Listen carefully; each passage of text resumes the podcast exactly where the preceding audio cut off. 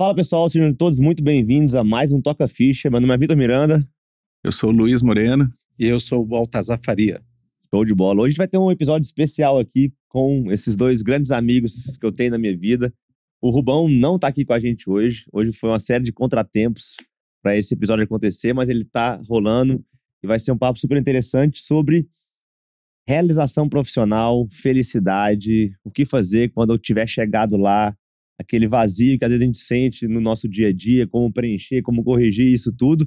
E lógico, tudo baseado no que eu vivi, né, também. Não vou ficar aqui é, derramando regra na cabeça de ninguém, mas compartilhar um pouco das experiências que a medicina e a vida me levaram a ter e como que o Baltazar e o Luizão me ajudaram nesse processo aí a, a enfim, a não só melhorar da situação, mas sair também dos buracos que a gente entra na vida, né?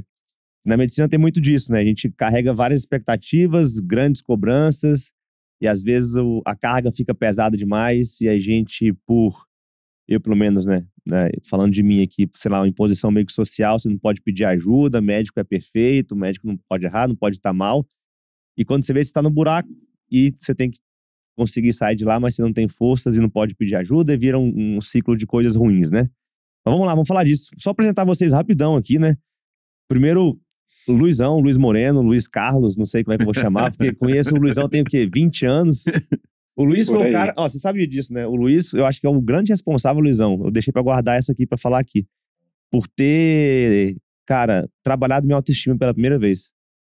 Olha só. É, eu, a minha autoestima, é, vocês podem perceber que ela é um pouco elevada, mas foi graças ao trabalho que você fez comigo lá com uns 13, 14 anos. Era. É. Também. Porque eu tava numa, numa crise, isso, isso dentro do contexto de igreja, viu, gente? A história aqui é longa. Vai, vai, vai escutando o podcast aí que a gente vai longe aqui. Luizão me conheceu com 13, 14 anos, eu em várias crises ali com meu pai, com amigos, com Verdade. escola, uhum. com, com me entendendo como pessoa ali.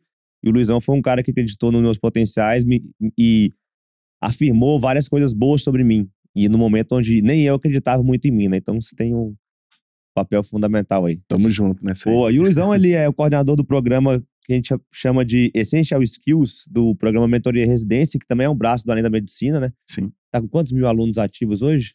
Ah, tem quase 3 mil alunos ativos. É. E aí, nesse preparatório para residência, um dos pontos que pesa é a saúde mental dos alunos, sim, né? Sim. E aí, quando o aluno levanta a mão, o time do Luizão lá vai e ajuda esse aluno a entrar nos trilhos. Baltazar Faria também, ele também, assim como o Luizão, é teólogo, mas também é psicólogo, escritor, especialista em perder voos para São Paulo. Perdeu um voo hoje, atrasou o podcast. Quase um segundo. Duas horas aqui, mas tá, tá valendo, chegou bem. E, enfim, por coincidência também é meu terapeuta, que tá me ajudando aí numa fase nova da vida, pra caramba, acho que fundamental. É, eu gosto muito de treinar, né? Fazer força na academia, gosto muito de estudar, né? mas treinar a cabeça, treinar os é. sentimentos, se conhecer era um negócio que eu negligenciava e que no último ano eu acho que se eu não tivesse trabalhado essa parte da minha vida, eu teria tomado mais porradas do que eu tomei. Mas graças a Deus estou bem aí. Que bom. Obrigadão por tudo mais uma vez também. Um levantou a minha autoestima, outro Sem me tirou contar que eu te conheço já há muito tempo, né? É, você me conhece também há uns Tem 20 anos. história. Show. E hoje vamos falar um pouquinho sobre essa, essas coisas mais pessoais e tudo, né?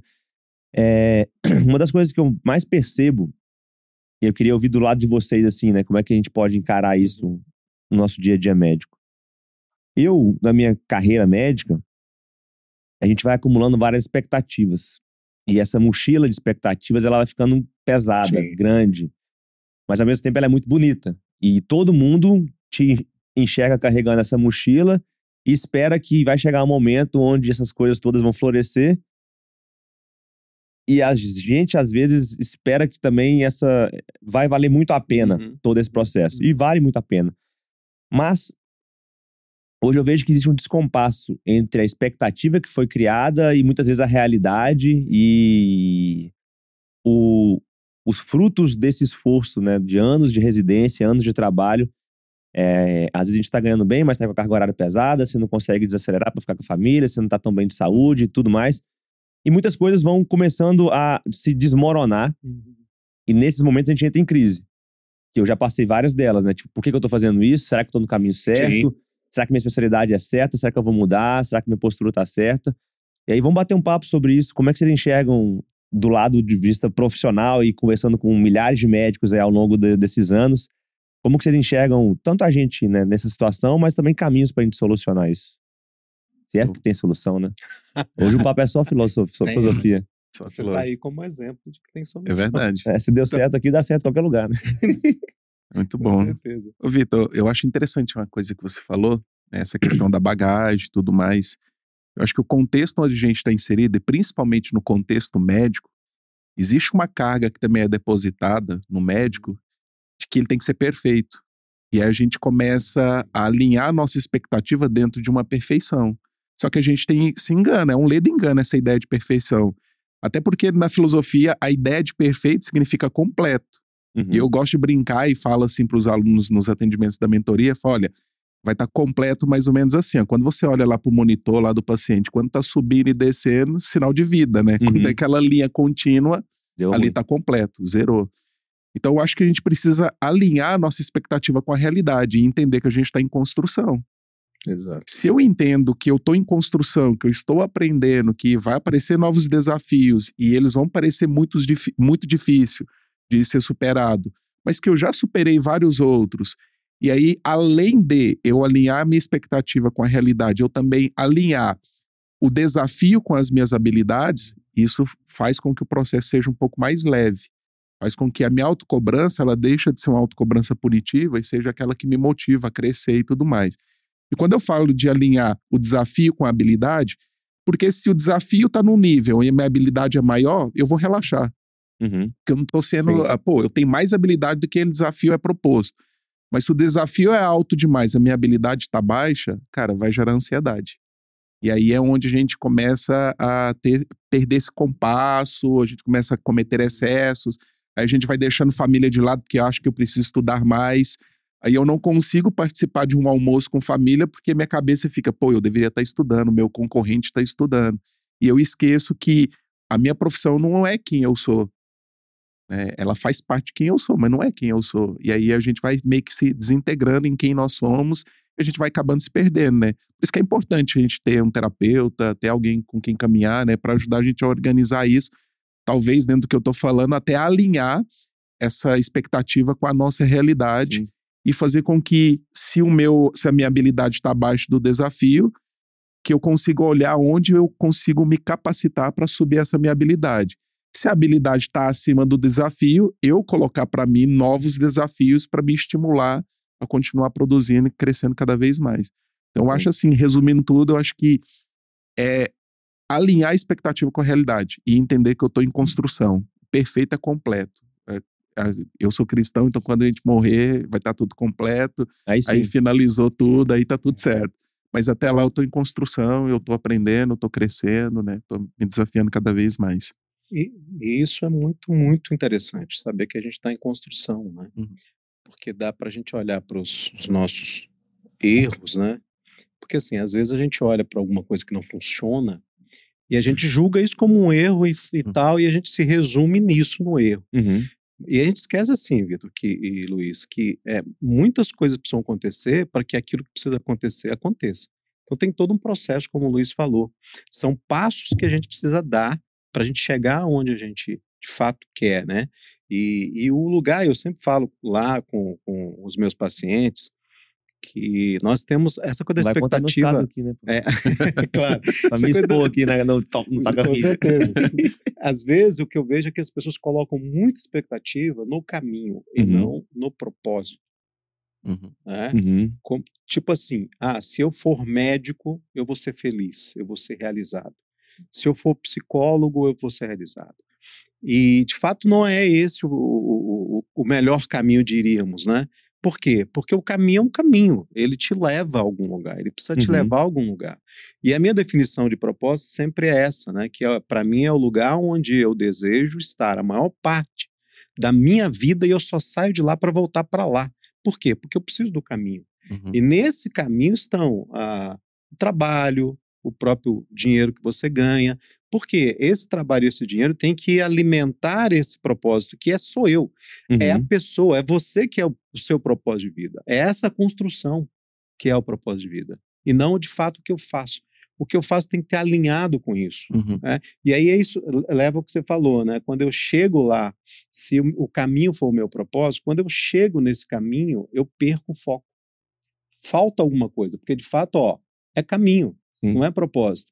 O que, que vai acontecer depois? O que, que eu faço com isso tudo? Aí É, tem que ser no ser. um ponto que eu percebo muito assim nas mentorias, às vezes que eu tô conversando com os alunos, e aí chega um momento que assim, você percebe que a pessoa tá financeiramente encaminhada, ela tá profissionalmente com diversas opções e podendo escolher, e ela tá ali fazendo algumas escolhas muito boas, outras nem tanto, mas ela pode escolher.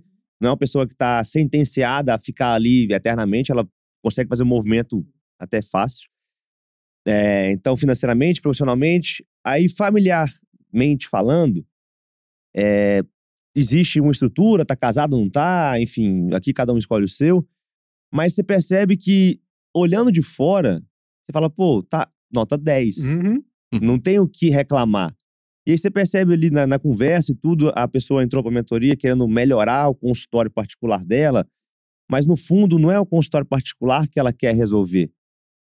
É, é justamente esse, esse meio, porque o que, que eu percebo? Às vezes as pessoas se definiram como médico tal, é, especialista nisso, naquilo, e elas não são aquilo, por, de fato, né? Não, não. Aquilo é parte delas. Uhum. exato. E chega um momento onde você terminou a sua faculdade de seis anos, sua residência de, de quatro, cinco anos, e entrou no mercado de trabalho, meio que acabou esse automático de me, me- me Uhum. construir. Isso. Eu não, é, eu já agora eu, eu posso ser quem eu sou. Acabou o período de construção entre aspas, né? E eu percebo que muita gente se, se perde nesse, nesse meio de caminho. E aí uma série de decisões que podem ser certas ou erradas começam a colocar em xeque o que eu faço com o que realmente eu sou. Então, eu estou no uhum. emprego é, onde eu estou exercendo a pediatria, mas eu não sou a pediatra que eu gostaria de ser. Exatamente. Eu estou exercendo a Exatamente. cirurgia, mas eu É. não sou a cirurgiã que eu gostaria de ser. Uhum. E, e isso cria um, um, um negócio muito difícil, porque é uma relação de amor e ódio com o seu dia a dia de trabalho. Porque são Uhum, anos uhum, esperando uhum. aquele dia chegar para você Sim, ser o especialista é. ali realizado. Exato. Mas aquilo te coloca em, em xeque com seus princípios e, e moral, e enfim, vira um, um, um negócio muito enrolado ali.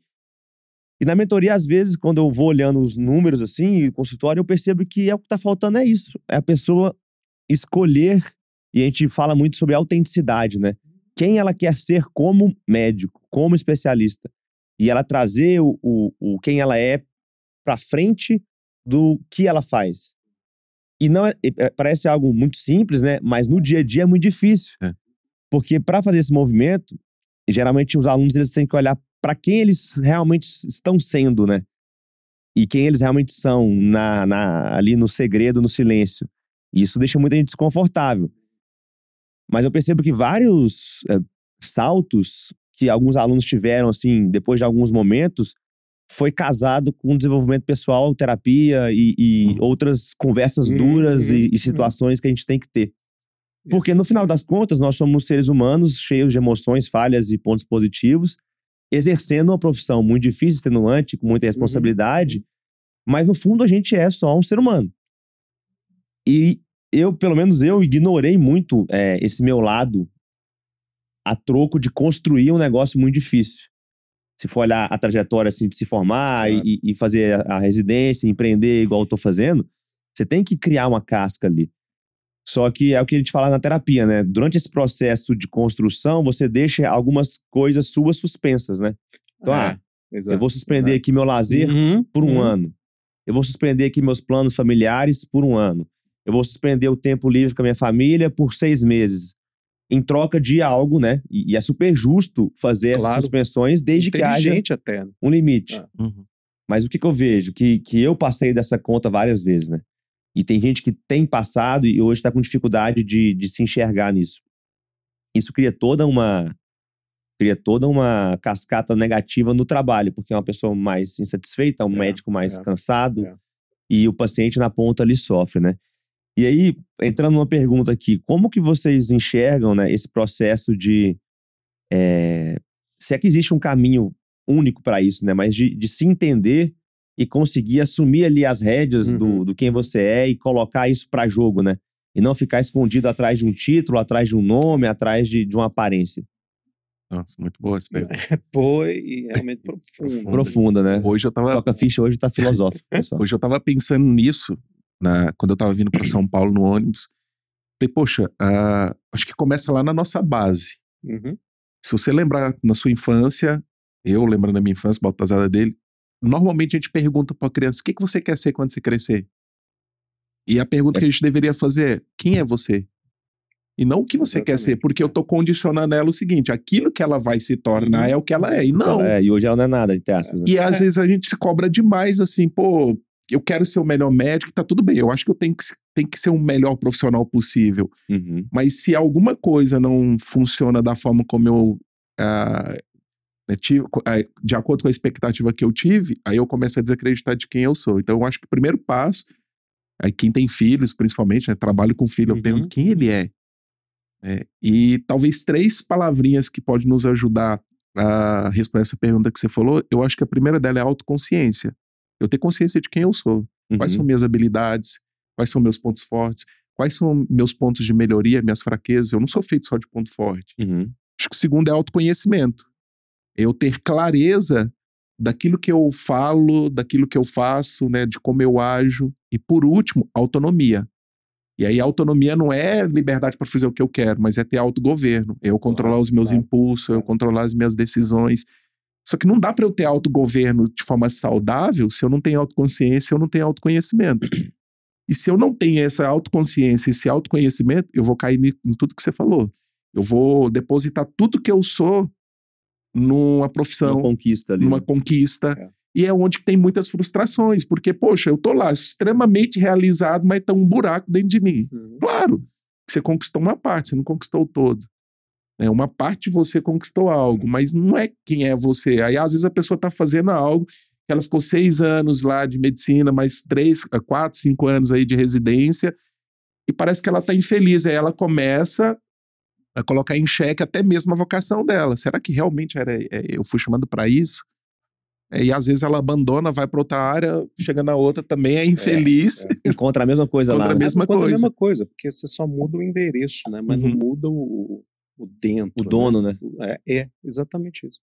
É, então eu, eu vejo assim, eu acho que trabalhar desde a primeira infância lá, fazendo com que a pessoa tenha um- uma reflexão de quem ela é, de fato. Sim.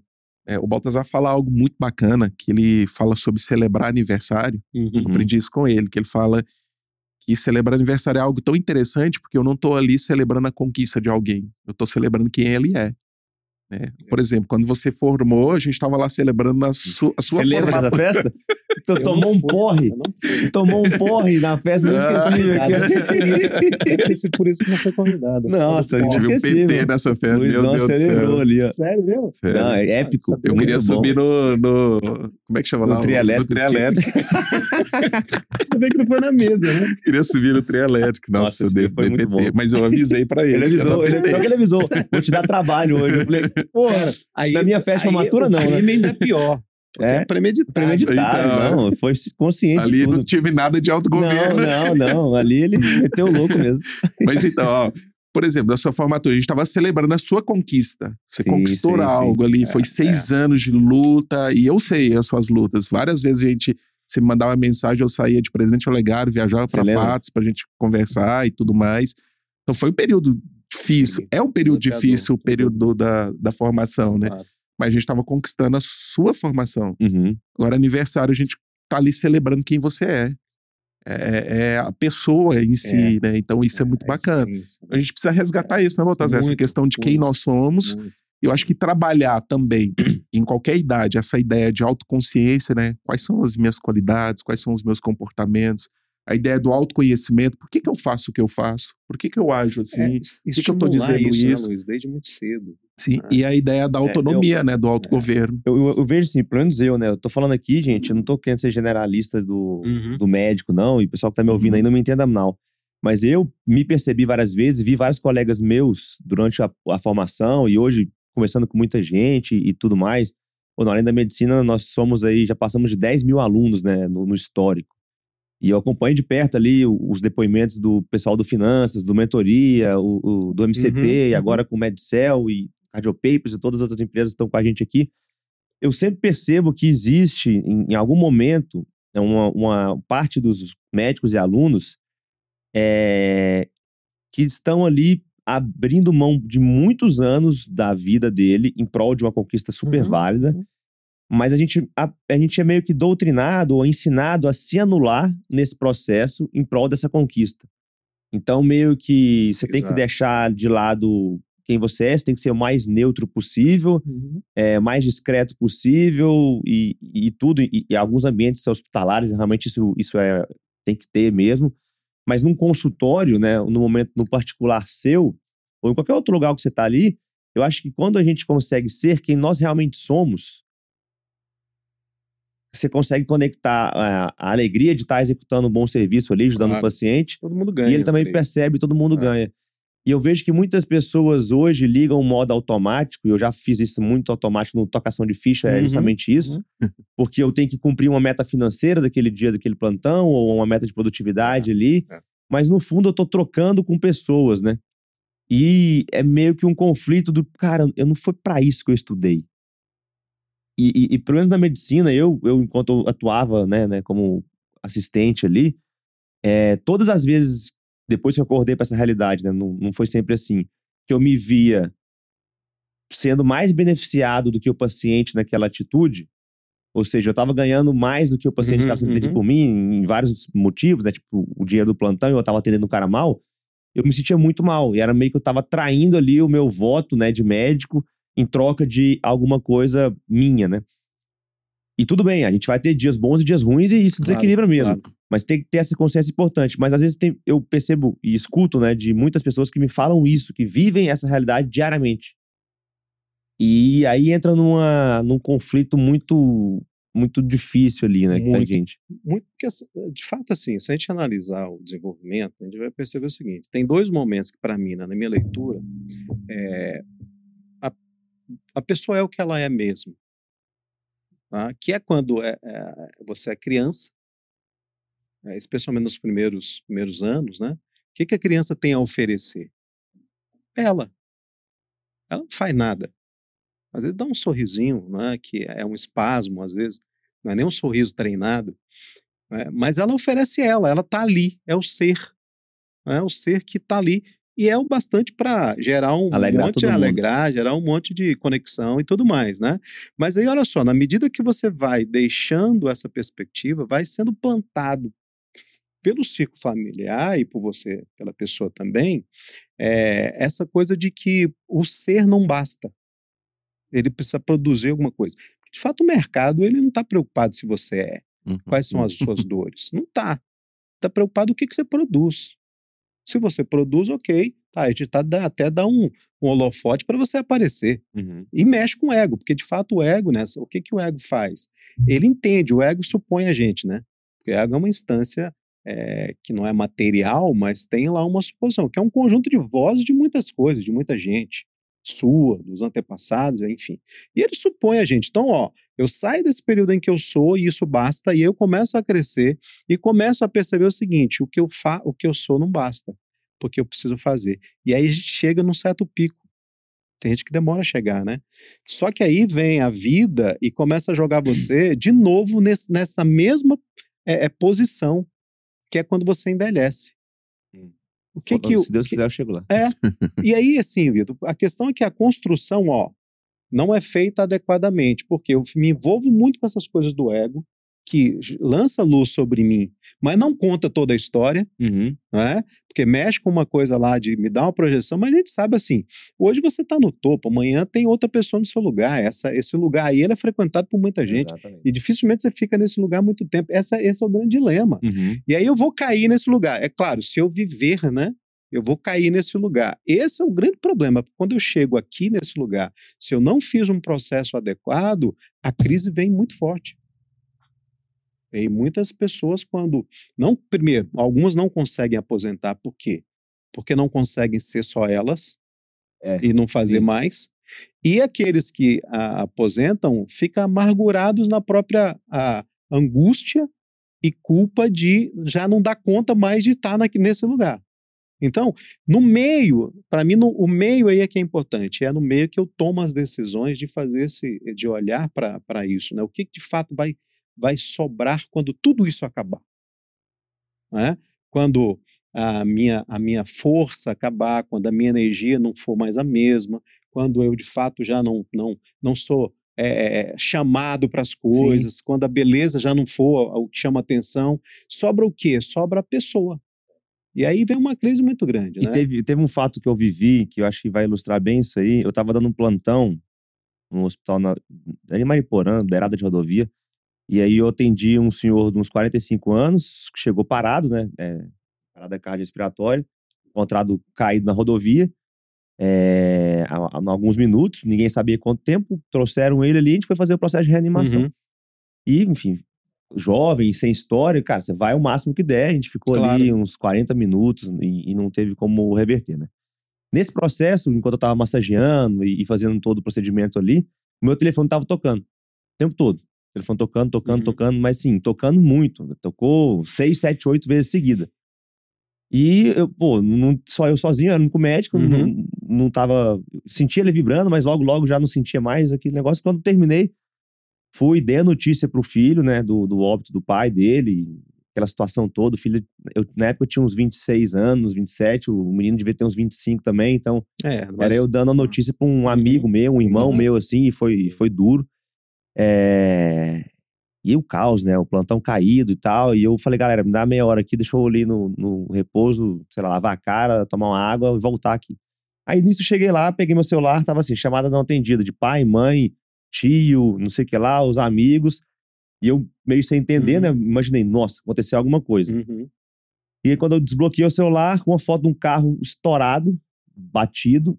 E aí, nisso, eu, eu lembrei que meu irmão tava fazendo uma viagem de carro, voltando de Uberlândia, e que eu já comecei a falar, nossa. Aí ele me ligou. A mente vai. É, aí ele me ligou na hora eu atendi e ele, ô, oh, maninho, nossa, batemos o carro aqui no caminhão, bateu de frente um caminhão em Uberlândia, voltando pra Patos. Nossa foi ultrapassar no, no uhum. sol se pondo, num caminhão com farol uhum. apagado, não viram, bateram uhum. meio que de lado assim. Nada, ninguém morreu. Só, acho que o Felipe, o nome desse amigo do meu irmão, ficou na UTI uns dias e tal, mas enfim.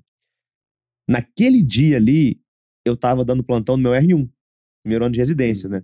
Com a carga horária alta, saindo de casa confortável, aqui eu morava até, na, até uhum. antes, uhum. morando é, sozinho em São Paulo, na época eu já morava com o Rubão e, e e com, com o Diego na época, depois veio o Edu e tudo, né, na República, na mansão.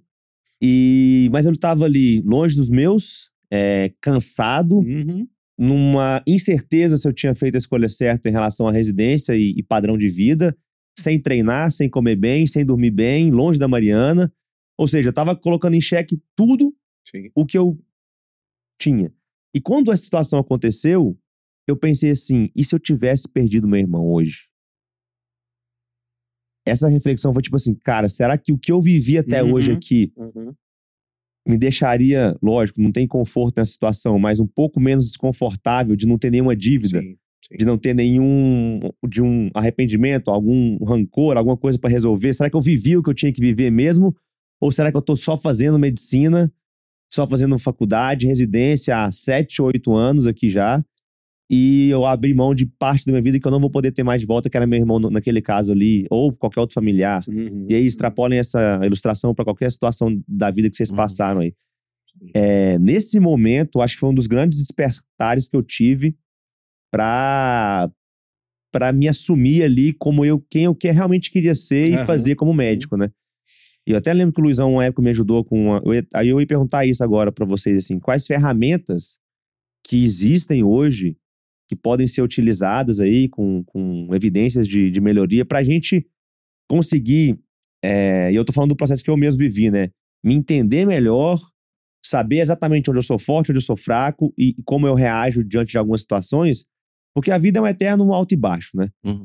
Ah, eu acho que a, o grande, a grande diferença de pessoas que conseguem se manter bem a grande maioria do tempo não são aquelas que sabem lidar quando está no alto. É as que sabem lidar quando estão em baixa, né? Que é o que eu tô aprendendo uhum. a, desenvolver aí no último ano por uma série de questões. Eu tô bem, viu, galera? Não tô triste, não. Mas é, é, porque, enfim, muita mudança rápida, a gente fica meio claro, zureta. Claro. E aí eu queria perguntar pra vocês, porque na época o Luizão fez uma ferramenta comigo muito legal, me ajudou pra caramba e tudo, da roda da vida. Mas eu queria ouvir agora, como profissionais que vocês estão nessa área, o que que hoje, um médico que tá nessa dúvida de, pô, fiz aqui cinco anos de cirurgia, Uhum. tô trabalhando, tô ganhando dinheiro, mas, cara, não tô feliz, não tô satisfeito, não tô. Enfim. Será que tem um caminho pra trazer isso aí ou é papo de coach esse negócio? Para mim, assim, Vitor, primeira coisa que, é- que precisa é eu me chutar desse lugar antes que a vida faça isso. Eu sempre falo com os, com os meninos. O que, que é me chutar desse lugar? É ter a coragem de fazer essa reflexão que você fez sem que tenha, tenha que haver um evento é, para que isso aconteça. E assim, se a gente não faz isso de maneira consciente, é, a vida vai te. Porque a vida nos perdoa. Eu sempre digo que a vida nos perdoa no em que sentido?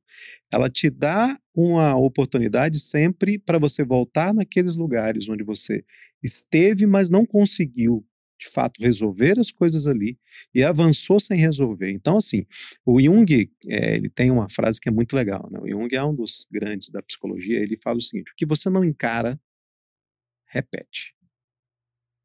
E repete para você encarar. Por quê? Se você não encara aquilo, a sua vida não, não flui como ela poderia. Flui. Então, o que, o que eu digo lá sempre é: aprenda a chutar você do lugar onde você está. Esteja bom ou ruim, porque às vezes assim, o, o, o, a gente se perde, né? A gente vê na Bíblia, né, Luiz? Uhum. Davi se perdeu no palácio, não foi nem no deserto. Verdade. Sim. A gente se perde é nas coisas boas muitas vezes. É quando tá aquela aquela calmaria, né? E a gente às vezes descuida de, alguns, de algumas coisas. Então, assim, aprenda a chutar você desse lugar e busque com coragem é, realmente fazer essa pergunta para mim: quem eu sou de fato? Uhum. Para eu, pra eu é, poder é, separar as vozes que ficam na minha cabeça, porque assim, tem um monte de voz dizendo para você faça isso. É, e às vezes você nem sabe que voz que é, ou tem uma suspeita. Às vezes é a voz lá do pai ou da mãe que queria ser e diz para você, num tom assim, é, talvez de brincadeira, mas fica marcado. Fica. Ainda mais vindo de pai É. e mãe. Exatamente, Sim. seja isso, você é isso, tá? É um episódio drástico que eu vivi, vivenciei para mostrar isso. Um dia eu estava lá em, em, em Carmo, trabalhava lá, Então, e aí, é, Carmo. tem tempo Carmo do isso, né? Paranaíba. pra quem, quem é da região vai saber o que eu tô falando. Né? É, né? não, sei, não sei não, mas Carro do tem. Paranaíba é, é um clássico. Então eu estava indo para fazer uma, uma compra no mercado lá um dia, e aí eu tô na rua aqui e tinha uma mãe com três filhos aqui do outro lado, e um dos meninos chegou e chegou e foi atravessar na rua. Essa mãe deu um grito com ele, claro, com a intenção de proteger, mas ela disse para ele assim: "Para que senão eu te mato quando chegar em casa". É Para uma me- criança não desse parar, tamanho, ué. é. Para uma criança desse tamanho aí, que ele era pequenininho, é literal. Criança ela ela É. ela entende isso de maneira literal. E eu fiquei imaginando lá dentro de mim, né? Essa criança vai vai daqui para casa dela pensando que vai chegar lá e vai morrer. Porque a mãe deu para ele uma palavra que para ele é é a minha autoridade, é a minha mãe, e ele entende que isso realmente iria acontecer. Então, tem muitas vozes na cabeça da gente, Vitor. Tem Sim. as vozes das nossas, dos nossos antepassados, as vozes da, da, da nossa família, as vozes da sociedade. E isso tudo, às vezes, vira um desejo que a gente acha que é da gente. E aí eu me empenho nesse desejo. Uhum. Só que eu não paro muitas vezes para fazer a pergunta de fato: esse desejo é meu? E aí, é claro, preciso de coragem para eu dizer: não, não é. Uhum. Então, eu vou assumir o meu desejo, custe o que custar, porque custa muitas Custa vezes. muito. Custa. Custa É muito caramba. custoso. Você tem todo um, um esquema feito em torno de você. Ou seja, esse vai ser a nossa redenção. A família inteira não vale muita coisa. Mas essa pessoa vai ser a redenção. E às vezes as pessoas não têm ideia do peso que isso é, é- é, né, do, do efeito desse peso na vida daquela pessoa. Tá? E aí ela pode passar a vida inteira realmente, ó, lutando internamente para se mostrar feliz, quando ela está extremamente infeliz. E às vezes vem alguns hábitos pra preencher esse vazio aí, né? De, de consumo, de status, Exatamente. Vai para de casa, de carro, um monte de, férias, de bens, isso. pra esconder um. Nada contra quem tem, né? Mas às vezes é tá Claro. escondendo alguma coisa. Sim. Porque é uma Tá forma de ali, né? fuga mesmo, né? Então, assim, hoje a psicologia, o próprio né, coach, é, o desenvolvimento humano, ele está muito rico com muitas ferramentas. Tem várias abordagens que, que estão aí no, no mercado para ajudar nisso. Então, assim, é até difícil você falar uma ferramenta ou outra, porque tem várias ferramentas. Agora, nada disso de fato vai ter efeito se eu não encarar que realmente eu Uhum. eu preciso me entender um pouco mais. Por quê? Não está bastando o que eu faço. E assim, o quanto antes você puder fazer isso, melhor, para não chegar depois lá no final e olhar e falar assim: caramba, eu, não era isso que eu queria, mas agora também eu não dou conta mais de fazer, porque eu não tenho saúde. Tô... Enfim, e aí é uma amargura só. E aí o problema disso, para eu fechar aqui, é que eu não aprendi a viver e vou ser uma péssima pe- pessoa para morrer. Não é? Porque eu sempre digo assim: é, morre bem quem entende um pouco a vida e vive a vida da melhor forma que puder. Se a gente não entende isso lá, eu não vivo bem, porque assim, não dá para servir dois senhores. A Bíblia é clara em relação a isso. Então não dá para eu servir a mim e servir com boa intenção o meu pai ou minha mãe, por exemplo. Não tem jeito de você servir os dois. Alguém vai é, é, ser prejudicado aí. A prioridade vai para alguém. Né? Uhum. Como não tem como ter duas Não tem. prioridades, né? Não tem, tem como ter duas prioridades. Isso não faz sentido nenhum, né? Então eu posso priorizar e tal. E aí, de novo, gente, lembra, quando eu não tenho essa perspectiva, eu vou me dedicar ao fazer. Porque lembra, é o fazer que vai me dar a Sensação, sensação. né? Exatamente isso. E o ser vai ficando. E aí você vê, às vezes, pessoas que têm uma expertise muito grande, mas você vai olhar para ela, ela é muito infantilizada porque não houve de fato uma, uma, um crescimento. Não é? É, e aí não entra a autorresponsabilidade, que para mim é uma outra coisa muito, muito interessante, talvez, da gente, Uhum. da gente falar aqui. Mas primeiro é, Que anda em, que anda em escassez. é muito, demais, é o mundo do vitimismo, né? Então, Vitor, para mim, o, o, o, o principal é, de fato, eu aprender a me chutar desse lugar, no sentido de que eu preciso me ocupar de olhar para mim e saber isso que eu estou fazendo tem a ver com o meu desejo? O quanto eu quero esse desejo? O quanto eu decidi por ele? Porque eu sempre falo, se você não consegue apaixonar pelo pela decisão que você tomou e o desejo que você tem, você não vai poder fazer nada em relação a isso. Por quê? Porque você vai realmente desvirtuar o seu processo e vai ficar apaixonado por outra coisa que você não está fazendo, que às vezes é o seu desejo. É. Não é? Mas dizer não para medicina é, É. muito difícil. É, Você mudar de rota é, é- é difícil, É difícil. porque Sem você está abrindo mão de algo muito bom. Sem então, dúvida. socialmente e, e Projeto ego, pessoalmente, isso né? é difícil da gente falar. Muito. Pô, o cara não tá largando uma especialidade ou uma carreira porque tá ruim. É não- porque ela é ruim, porque não tem carreira ruim na medicina. Ao meu ver, não tem. Uhum, uhum. Tem carreiras muito boas e carreiras Sim, boas, mas não sim. tem carreira ruim. É, e você ali, como uma pessoa que quer ser socialmente aceita ou familiarmente aceita, quando você opta por algo distinto do que esperam ou do que disseram que é pra você Sim. fazer, você tem que pagar o preço disso. E fica muito pesado. Exatamente. Mas essa- o prêmio não é tão mais alto visivelmente do que parece ser. Porque eu tô trocando Uhum. algo muito bom por algo que eu quero. E que talvez não é tão bom quanto. Sim. O, sim. exemplo que eu vou dar é: eu queria. Eu sempre quis fazer cirurgia, né? Uhum. Na minha faculdade. Até o quinto pro sexto ano. E imagina o orgulho dos pais ter um filho que era bolsista É, na tipo faculdade cirurgião. virar Sim, cirurgião. sim, é. Isso aí deixa qualquer pai e mãe mais orgulhoso, orgulhoso que o Batman, né? Só que chegou uma hora que eu falei, cara, não, não é isso que eu quero, não. E eu demorei a ver isso. Demorei cinco anos de faculdade, né? Uhum, Quando, no quinto, uhum. sexto que eu decidi. Eu não quero fazer isso. E eu não sabia o que eu queria. Aí eu fiquei ali na minha, aí eu comentei, Porque ah, vem mano, junto a dúvida, né? é, e aí você Não tá é trocando mas- o certo por o que, que você quer, mas eu não sabia trabalhar bem o que, que eu quero. Aí eu fiz algumas análises ali na minha, no meu modelo tupiniquim da vida. Nessa época eu tinha feito a viagem pra Índia, eu tinha ficado 45 dias Eu na Índia, não sei disso, se vocês lembro, lembram disso aí. sim. Aí viajei, literalmente falando, né? Fiquei lá abstraído de tudo. É, só não usei droga. Mas aí, lá eu entendi algumas coisas. Falei, pô, eu gosto de gente. Eu gosto de conversar. Uhum. É, eu gosto de saúde. Nessa época eu entendi que eu gostava de saúde. Então, cirurgia, a saúde que eu gosto é de, de algo mais vivo, esporte, assim, coisa mais Sim, sol, sim. entendeu? Que a, que a cirurgia era mais bloco cirúrgico, mais um a um, mais frio, uma pessoa deitada na maca e tal. Não ia curtir muito. E na época eu descobri a medicina esportiva e tudo e fui pra esse lado. Aí imagina voltando de férias, falando, pai, mãe, tive uma epifania na Índia. vou mudar, né? vou mudar de rota aqui, ó. Esses anos todos vocês estão se ferrando pra me bancar na faculdade aqui, depositando toda a confiança em mim. Eu vou virar médico do esporte. Eu lembro da cara do meu pai. Que isso? A cara do meu pai me olhava assim, vai ser, mas que isso? O que, que você vai fazer mesmo? Aí ele, ele, ele fala pouco, né? Ele coça a cabeça assim, mas. Um cardiologista não consegue fazer isso, não? Tipo, querendo negociar ali um, um cirurgião por um cardio, né? Vamos devagar. Minha mãe, minha mãe ela sempre me estimulou muito, mas ela ficou meio assim também e tal. E eu falei, não, vou fazer. E, e banquei essa ideia, né? E, vim, e na época, gente, eu tô falando aqui de 2014 para 2015, medicina esportiva não era moda no Brasil, né? Não. Eu acho que não A se moda explodiu, assim, é. né? Quando, quando você me contou, eu pensei, ah, É. ou ele vai trabalhar num time de futebol, ou trabalhar com atleta que vai para as Olimpíadas. É, também, Eram as únicas duas isso, opções é. que eu conseguia pensar. Eu também, na época, achava que era isso.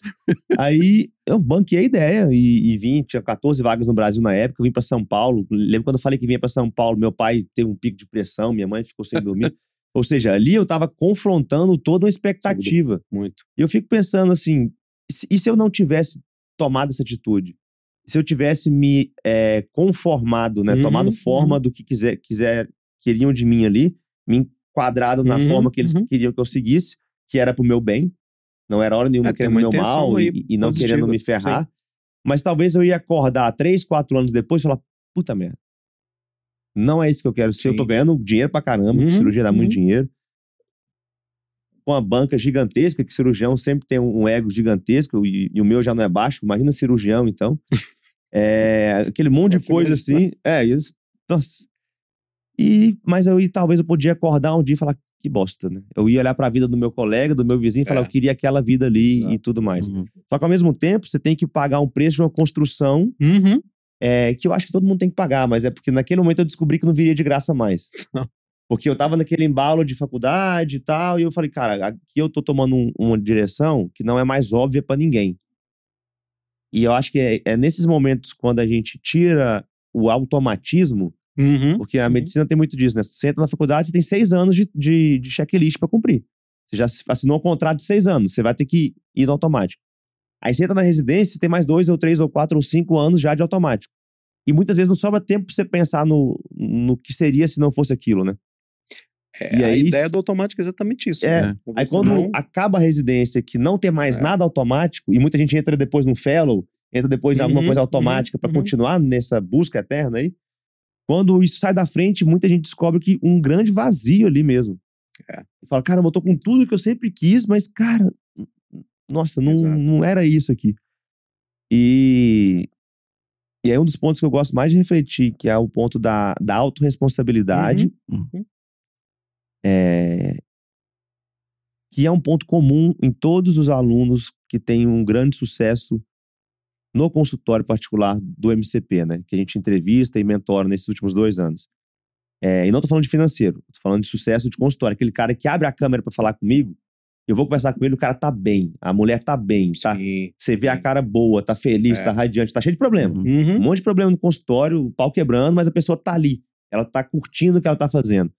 E uns ganhando bem, outros ganhando muito bem, uns nem ganhando tão bem assim. Uhum.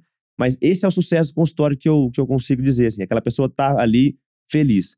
E outros você conversa e você vê que, cara, é, é só uma distração aquilo. O problema maior a pessoa não encarou ainda, né? Não. E aí, é, e eu acho que é aí que tá um grande ponto, porque não é legal olhar para esse momento, quando mas você- é necessário. Quando você pergunta sobre ferramentas, um exercício que eu acho que deveria fazer, tanto daquela primeira parte da história que você contou, que veio um flashback aqui na cabeça, a história do, do, do hospital lá. tudo Ah, mais. sim, sim. Ah, você vai contando, vai vir nos flashbacks, sim. né? Porque, pô, eu tava com você na Claro. primeira viagem que você veio pra fazer prova. Lembra o tamanho da mala lá nós dois no ônibus? Nossa senhora.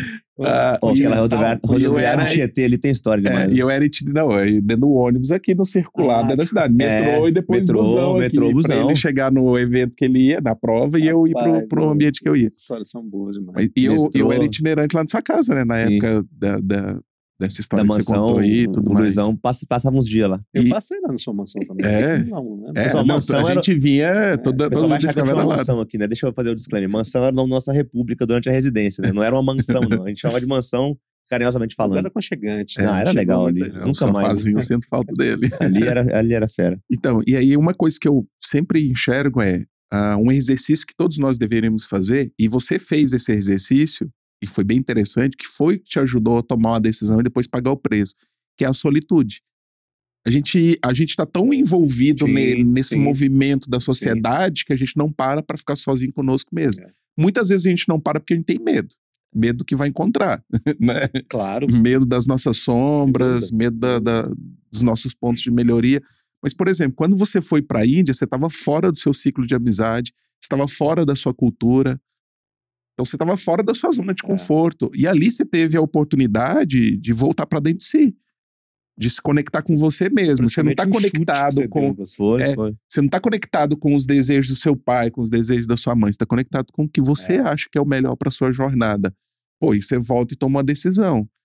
Que, sinceramente, eu, eu uso esse exemplo, às vezes, em, ah, nos atendimentos com os alunos que estão com dificuldade. Falo, Pô, falar que eu tenho um médico, um amigo médico cirurgião, é te- muito mais status. Ainda mais na cidade que a gente nasceu, 150 mil habitantes aproximadamente.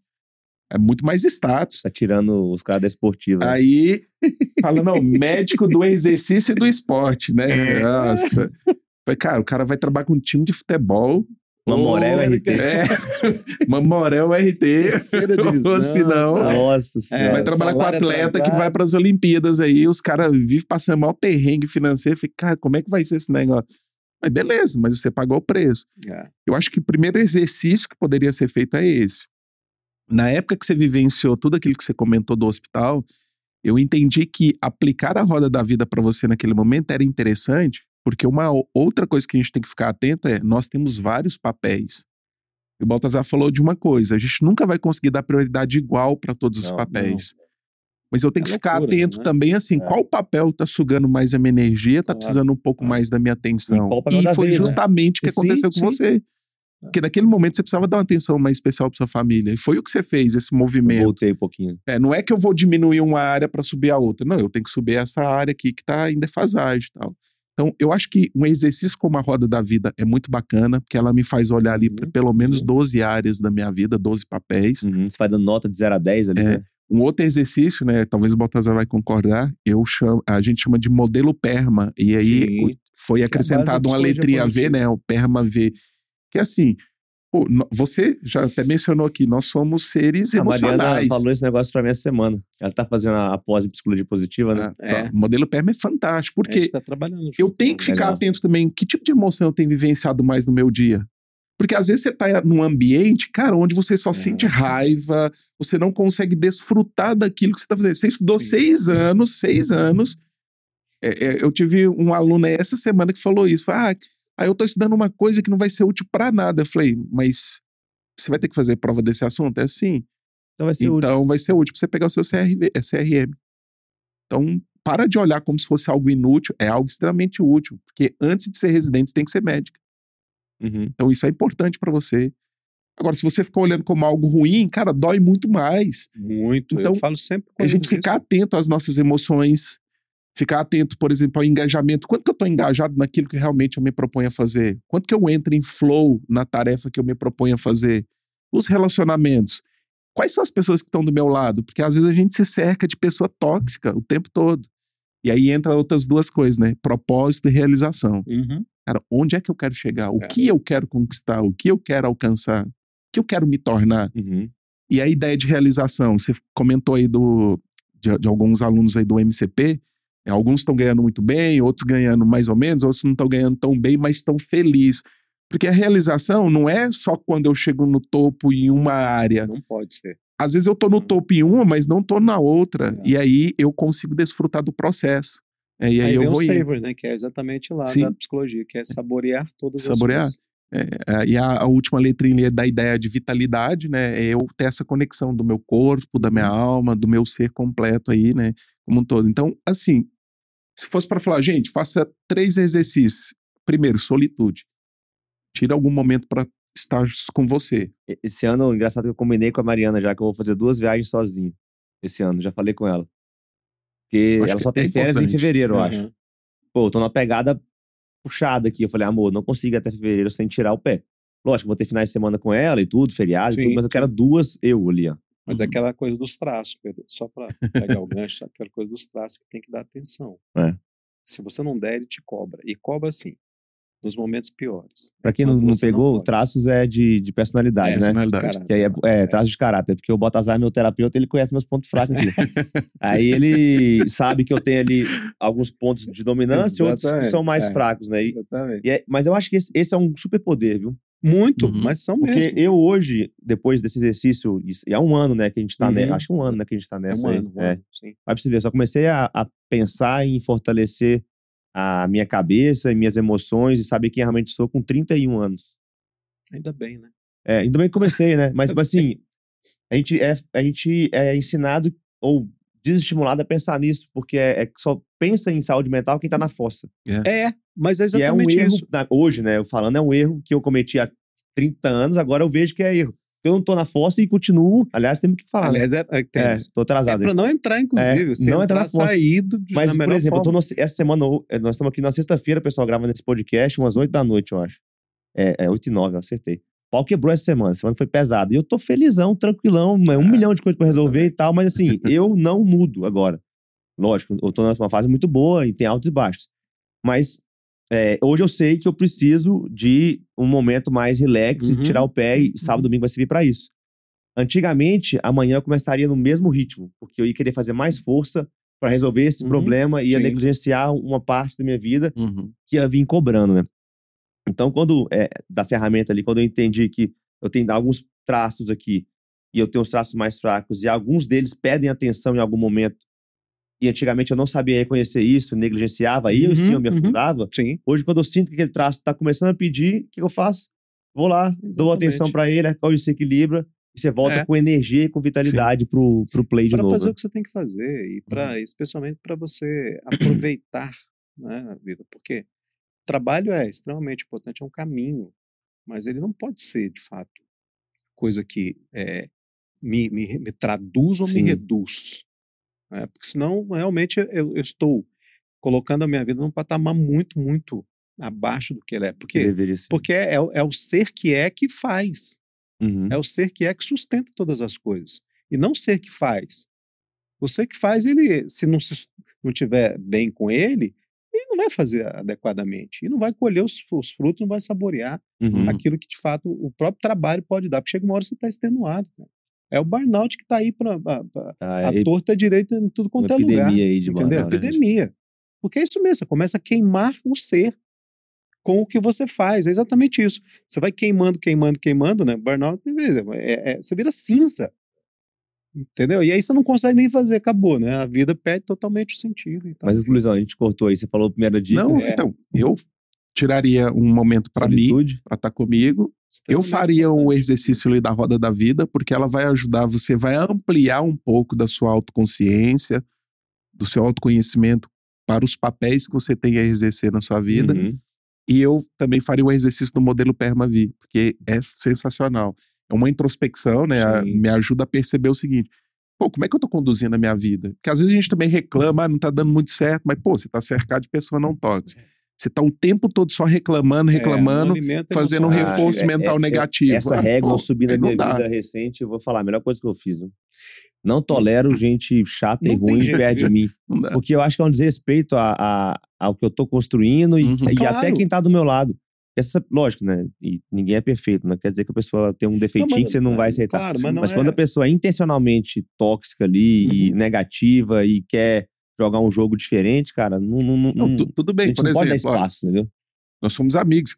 Eu tenho meus momentos ruins, tem momentos assim, eu tenho liberdade com você e eu não tenho ressalvas, eu posso chegar e me abrir. Sim. Então, às vezes eu vou chegar, vou reclamar de uma situação, Aí é diferente. mas é algo pontual Claro, que você vai ali. Agora, pô, às vezes você tá do lado de uma pessoa, a pessoa só, Só olha as reclama, coisas só da perspectiva negativa. Não é uma coisa pontual no momento que você está vivendo. Não, é um, aí- é um modo isso- de viver. Aí é muito. É. E, e isso contamina a gente, porque eu tô naquele ambiente, eu vou acabar vivendo daquela forma. Então, o modelo Permavi, eu acho que pode ajudar nesse processo também de E a introspecção. ideia é solitude, roda da vida reflexão. e permaver. É, é a ideia Claro do- que, é igual o Baltazar falou, cara, não dá pra falar, ah, faço só essas três, vai Sim. resolver. Não vai, tem muitas outras Tem E eu ferramentas. colocaria acompanhado de um profissional. Boa. Não, sem dúvida. Isso aí é.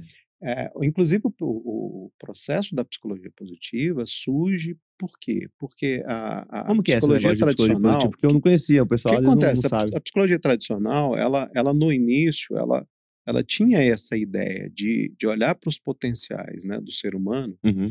e trabalhar esses potenciais para esse ser humano ser capaz de lidar com todas as- questões da vida, né, que eh, são importantes para o desenvolvimento. Mas aí surgiram as guerras, as grandes guerras, e a psicologia acabou, de uma forma geral, e não generalizando, porque tem exceções, começou a voltar-se muito mais para a psicopatologia Uhum. para aquilo que faz com que o ser humano adoeça. E aí a, a psicologia positiva veio para resgatar esse lado que ficou meio perdido. E a ideia não é que ela elimine a outra psicologia, porque Sim. assim, a psicologia tradicional, ela foi muito, muito interessante, importante m- no momento em que ah, o mundo estava totalmente infeliz. E aí o que que ela fez? Ela traz as pessoas para um nível menor de infelicidade. Como se for a psicologia tradicional é como se fosse um remédio e a psicologia positiva a prevenção, É, é como- é, vem para é como um tônus, Tá. um, um tônico. Um biotônico. Pra- é, para pegar para pegar onde a psico- é claro que a psicologia tradicional hoje ela, ela ampliou muitas coisas Sim, sim. mas é para pegar esse esse é, é, suponhamos eu tô lá num, num nível de tristeza menos 50 Uhum. aí eu faço um processo venho aqui para menos 10 eu tive uma melhora fantástica Fantástico. Uhum. mas percebe que eu ainda estou no menos infeliz Uhum. né? Se eu for para zero, também fica aquela coisa, não sou feliz e nem lá. O que, que a psicologia propõe, positiva propõe? E aí ela não vai, porque positivo soa meio ruim para algumas pessoas, ah, vai focar só naquela coisa. Não, Good não é isso. né? É porque É. como a outra já estava, o outro lado, né? Vamos pegar o outro lado, focava na coisa muito negativa, ela está trazendo a, a ideia é o seguinte, olha, existe e isso é, é científico, ela trabalha com a ciência. Existem é, caminhos, ações que podem ajudar as pessoas a saírem do menos infeliz para ser feliz. O PERMA é exatamente isso. Uhum. É, um, é a forma como ela vai trabalhar. E aí vem as forças e eh, e as virtudes que vão ampliando o autoconhecimento, né? Que é Uhum. como eu vejo as minhas forças principais, as cinco, não tem fraqueza, tá? Na psicologia positiva. As cinco principais que são um retrato meu, é como eu funcionei muito, muito as forças que eu mais usei. Uhum. E aí trabalhar para tirar as pessoas dessa zona morta aqui, ó, neutra, né? Do menos infeliz para projetar essa pessoa para a felicidade. Só que de novo, é um trabalho que precisa de é, eu me dar conta disso. Uhum. E às vezes eu preciso de um espaço sozinho. Lembra das vozes na cabeça? Sim. Eu preciso de um espaço sozinho para eu poder me, me perceber em mim. E aí eu vou começar um trabalho de quê? De olhar para a roda da vida e ver quais são as áreas. E aí eu vou trabalhar mais especificamente coisas voltadas para o ser, percebe? Quando você Uhum. olha a ro- roda da vida, não é para produzir nada no primeiro momento. É para eu me escolher. É uma escolha que eu faço. É, porque às vezes o que acontece, Vitor? A gente vive numa sociedade que leva você a escolher uma profissão. E aí ela vira você. É. A questão é que eu tenho que me escolher primeiro. Só para eu escolher, me escolher primeiro, eu preciso é, poder não escolher o que o outro quis para mim. E aí é que pega, né? Porque tem um peso muito grande aí nesse caso. Então a solitude, por que ela incomoda tanto as pessoas no nosso tempo? E eu falo por mim, você fala por você, o Luiz também. Porque a solitude me coloca diante de quem? De mim mesmo. De mim mesmo. E aí eu sou um estranho em mim, estranho em mim. Eu me estranho, né? E Eu fico com medo. O que que essa pessoa vai revelar? E de fato a gente tem uma criança interior aí que foi interrompida. Sim. E a gente precisa trazê-la de volta. E aí entra a re- autorresponsabilidade, que é eu me tornar pai e mãe de mim mesmo. Isso para mim é autorresponsabilidade. Ah, porque se eu não for autorresponsável, eu não posso celebrar as minhas conquistas. Porque não foi você Porque que não fui fez, né? eu. É. Te deram. né? É, me deram.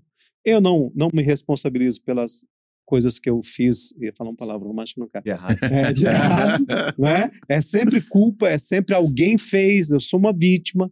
Mas pior, eu não posso, não posso celebrar as conquistas, porque eu também sou vítima disso.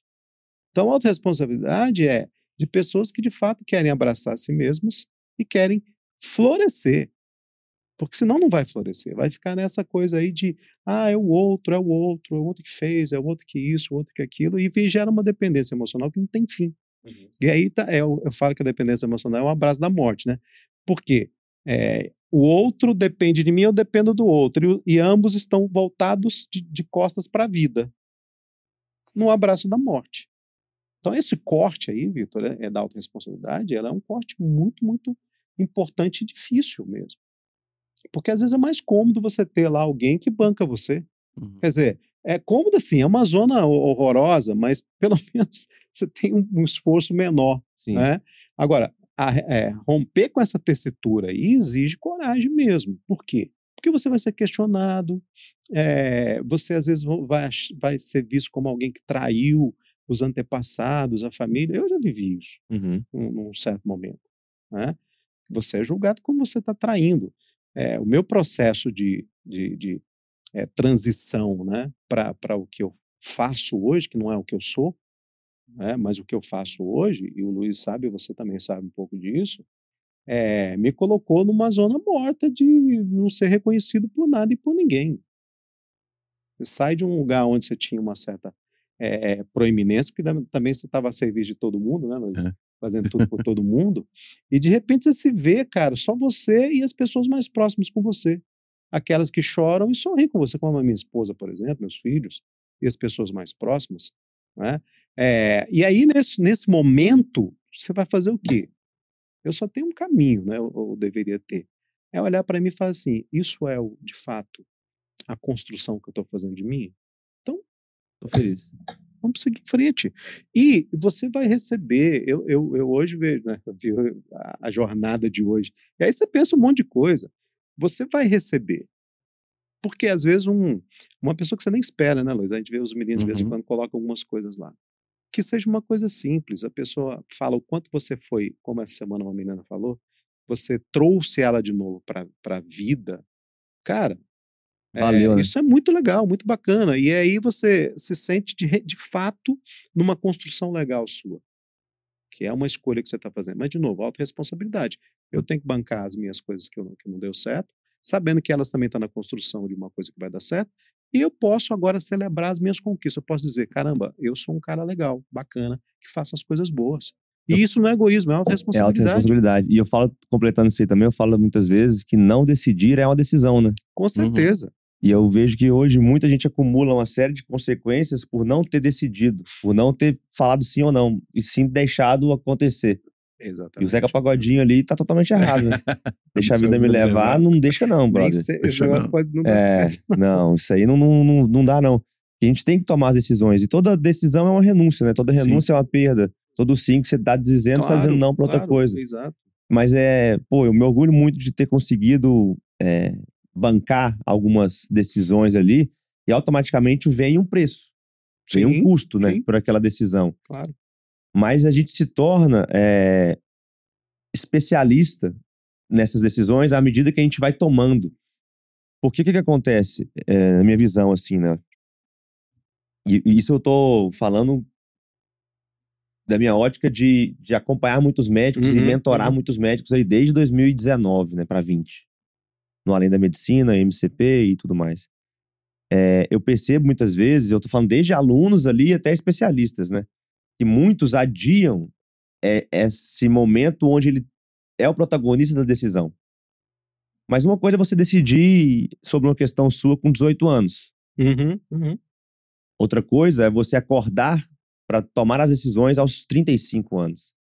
São decisões muito maiores, muito mais caras, muito mais implicações, muito mais implicações, já É. envolve outras pessoas, É, outra família, uma profissão, uma cidade. E aí o que, que eu percebo? Quem vai adiando essas decisões ao longo da vida, quando tem que tomar grandes decisões aqui aos 35, é, nossa, é, é pesado. é maior. É, a pressão é maior. E aí você, às vezes, olha uma pessoa que tem, entre aspas, mais experiência, mais vivida, ela passa por esses desafios que todo mundo vai passar na vida de maneira muito mais trivial ali e fácil, porque, pô, já tô, já tô resolvendo isso desde os 18, desde os 15, É, às vezes, desde os é, 10, às vezes, né? É, então, eu vejo muito isso e, e sempre convido o aluno ali a, a chamar para essa conversa. Eu já, já conversei com o aluno sobre divórcio. Falei, vocês já conversaram sobre divórcio? Aí a pessoa para e fala assim: não, mas eu não. Não, não, pelo que você tá me falando, é a única solução. Não que eu queria que ela, pessoa fizesse isso, sim, mas, Sim, tipo, vamos conversar, resolve isso aí. claro. Eu já falei sobre é, mudar de cidade. Que a pessoa tava lá, tava felizona, mas só falava da família, não sei o que lá, que tava lá, Uhum, lá, lá. Eu falei, e se, e se fulano ou ciclano da sua família morresse hoje? Como é que você ia se sentir? Nossa, isso é a pior coisa da minha vida. Eu falei, o que você tá fazendo nessa cidade, então? Lá na outra cidade você consegue trabalhar? Sim. Mas o que, que envolvia? Eu vou deixar de ser quem eu pareço ser aqui, Uhum. aos olhos dos outros, e vou é. voltar lá. Uhum, uhum. Mas, pô, mas o que, que você. Na hora do vamos ver mesmo, entendeu? Já falei de, de terminar a sociedade, de ficar mais tempo com o filho, de abrir mão de vínculo pra ter mais tempo em casa, pra ter 5 mil reais a menos no final do mês. É. Eu já tive aluno meu que tava casado com dois filhos e tal, e dando plantão de domingo à noite por causa de 5 mil reais. E, não- e 5 mil reais é muito dinheiro. Muito dinheiro. Mas para uma pessoa que ganha 35, ganha 40, será que é isso mesmo, esses 5 a mais que vai fazer a vida dela mais feliz? É. Então, são decisões, né? Sem dúvida. Só E- que aquela. É difícil de mexer nessa pedrinha quando você não mexeu algumas Muito você vezes falou antes. do dinheiro e me veio um flash, né? porque assim, e às vezes o que acontece é que quando você tem esse tipo de comportamento em relação ao dinheiro, ele não fica com você. Porque tem algumas coisas aí que precisam ser trabalhadas. O dinheiro pode até chegar, mas ele não fica. Por isso que assim, ah, eu tenho que continuar buscando, Uhum. buscando, buscando, buscando, porque você vai e fala pro cara, ó, você tá ganhando 40 mil reais. O cara, cara, eu tô com uma dívida aí de um milhão de reais. É. Percebe? O, o E- Michael chama de dublê de rico. Exatamente. Por quê? Porque se for perguntar para o cara, o dinheiro não fica.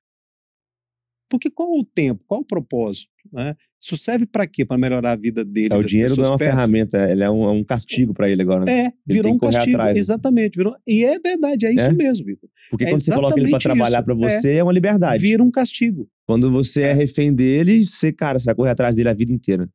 E vai precisar cada É. vez mais. E o problema disso é que você justifica o fato de não estar com as pessoas porque está ganhando Ganha dinheiro dinheiro pra para ela. né? estar com Pra as estar com pessoas e elas. fazer É. alguma coisa com ela. Só que Que é nunca vai chegar. mentira. Por quê? Não tem um lugar ali É. para esse dinheiro. Porque não tem um lugar para as pessoas, não tem um lugar para ele. Então o dinheiro não vai aparecer. E se ele aparecer, assim, ele vaza e vai para outro cara que está aqui, que é o cara, às vezes, o médico que tem um problema de saúde, ou é o cara aqui lá do, do, do carro que deu um problema, enfim. Vai vazar para alguém. Vai vazar para alguém. Né? Então, é, essa consciência, ela é extremamente importante o quanto antes. E, e, e parto, assim, do, do, do pressuposto, que nós estamos numa geração privilegiada nesse aspecto, porque a gente tem muito acesso à informação, Muito. tá? Eu acho até que, de uma forma meio complicada, mas a gente tem acesso à informação. O que não vai resolver se eu não, não encarar isso mesmo, pegar essa informação e aplicar, como o Luiz estava falando das ferramentas.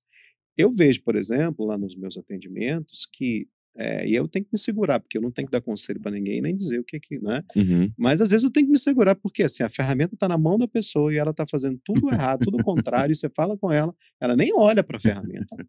Parece É que não é com ela, parece que ela é com outra pessoa. Percebe? E aí tem que segurar, né, Luiz? Para não, não- Enfim, né? Então, aonde. Não dar uma opinião, é, né? E aí, Vitor, só para fechar aqui o seguinte, ó.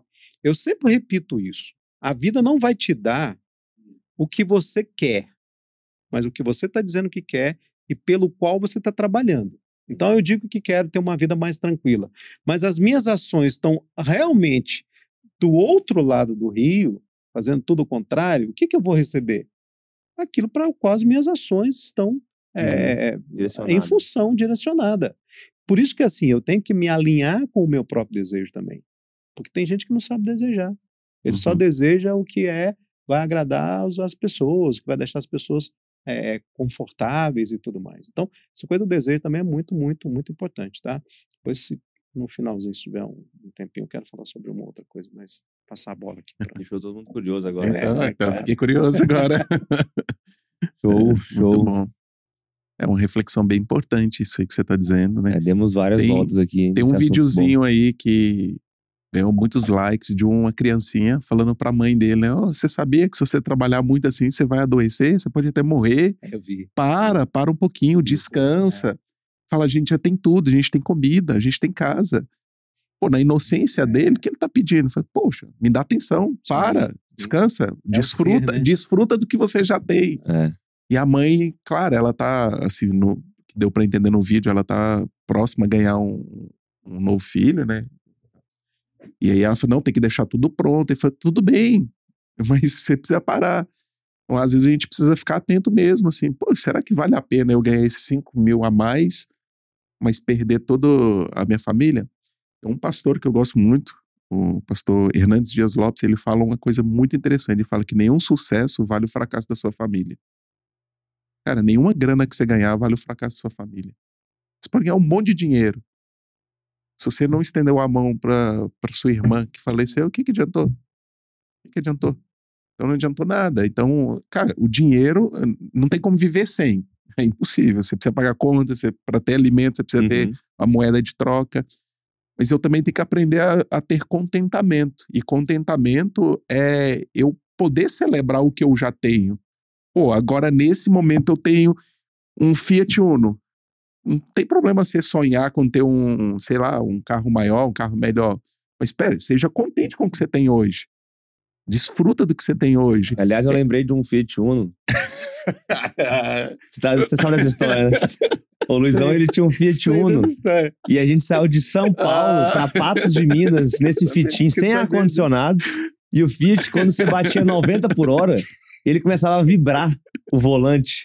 Devia estar desalinhado mais que qualquer coisa ali.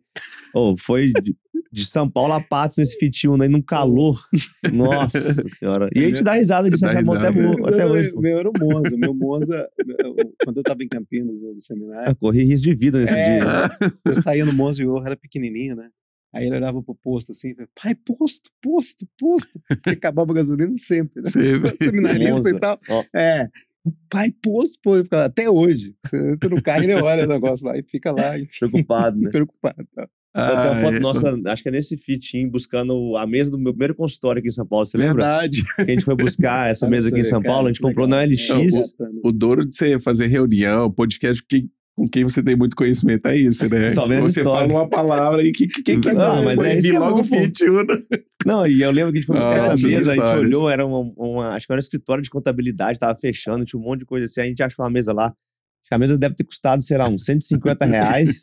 Eu e o Rubão, a gente dividiu a mesa. Meus Fit Uno. E a gente foi buscar, colocou, desmontou ela no, no, no carro e levou lá pro consultório. É, esse Uno tem história.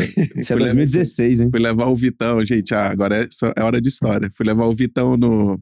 Acho que tava no hospital lá na Moca. É, eu dei muito plantão lá. E aí o Vitão e eu a gente descer, eu ia deixar ele no hospital. Eu, ia, eu acho que eu ia pra Minas nesse dia. Aí veio um cara de bike fazendo graça. fazendo graça, né? Ele passa na nossa frente, dá aquela olhadinha. Não sei o que, que ele aprontou.